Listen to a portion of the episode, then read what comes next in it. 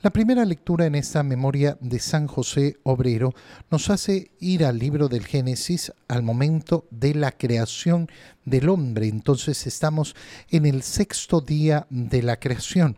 ¿Y qué es lo que dice Dios en ese sexto día? Hagamos al hombre a nuestra imagen y semejanza. ¿Cuál es esa imagen y semejanza? ¿Dónde está la imagen y semejanza de Dios en el hombre, porque obviamente no podemos buscarla en lo físico. Dios no tiene un cuerpo, no tiene ojos, no tiene oídos, no tiene unas manos, no tiene pies. ¿Por qué? Porque Dios es un ser espiritual, igual que los ángeles. Los ángeles son seres espirituales. Pero entonces, ¿qué es lo que ha querido eh, darle al hombre Dios que eh, eh, se basa en su semejanza? Justamente esa parte espiritual. Es decir, darle un alma semejante a Él darle una parte espiritual que se asemeje a Él, que tenga las mismas características espirituales que Él. ¿Y esto a qué va a llevar?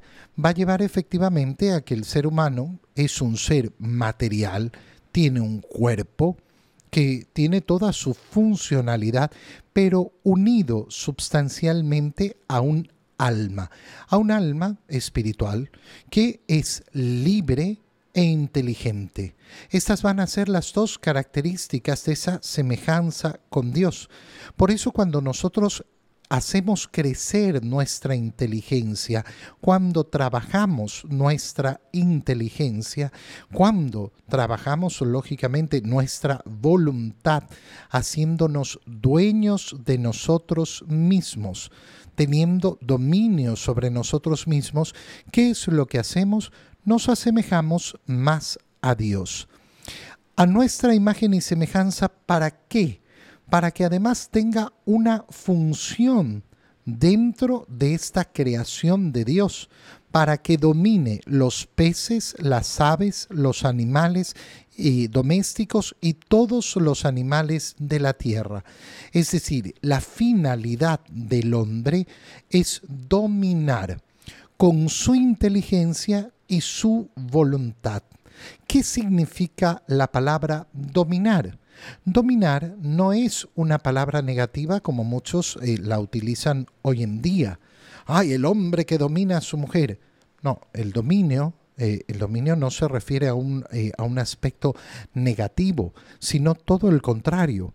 Poner la inteligencia y la voluntad al servicio de poder efectivamente sacar lo mejor de aquello que estoy dominando. Si un futbolista domina el balón, ¿qué está haciendo? En primer lugar, usando su inteligencia para entender cómo funciona el balón. Y en segundo lugar, utilizando su voluntad para qué? Para a través de la práctica una y otra vez repetida, dominar lo más posible el balón. El dominio sobre la creación se basa en esto. El dominio nunca va a ser sinónimo de aplastar y destruir. ¿Por qué? Porque eso no es inteligente. El dominio tiene que ser inteligente. Si no hay inteligencia, si no es una acción inteligente, no es un dominio. Es eh, además utilizando la voluntad para el dominio de mí mismo. Por tanto, no se trata simplemente de decir es que yo deseo, yo deseo, yo deseo. No, yo deseo con una finalidad que muchas veces requiere el sacrificio, es decir, negarme a mí mismo. ¿Para qué? Para poder buscar el mejor modo de llegar a ese fin que quiero alcanzar. Mira qué importante es entender bien y entender en profundidad ese dominio. Ese dominio va a implicar lógicamente el trabajo. El trabajo del hombre dado una y otra vez. Y por eso es que estamos leyendo esta lectura en este día en que estamos celebrando a San José Obrero, que domina su labor. El carpintero, ¿qué tiene que hacer? Poner inteligencia en su trabajo.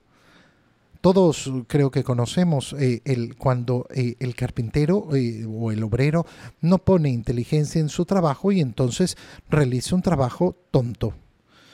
No, no, no ha visto bien las cosas, hizo una pata más corta que las otras y entonces la mesa no puede estar fija.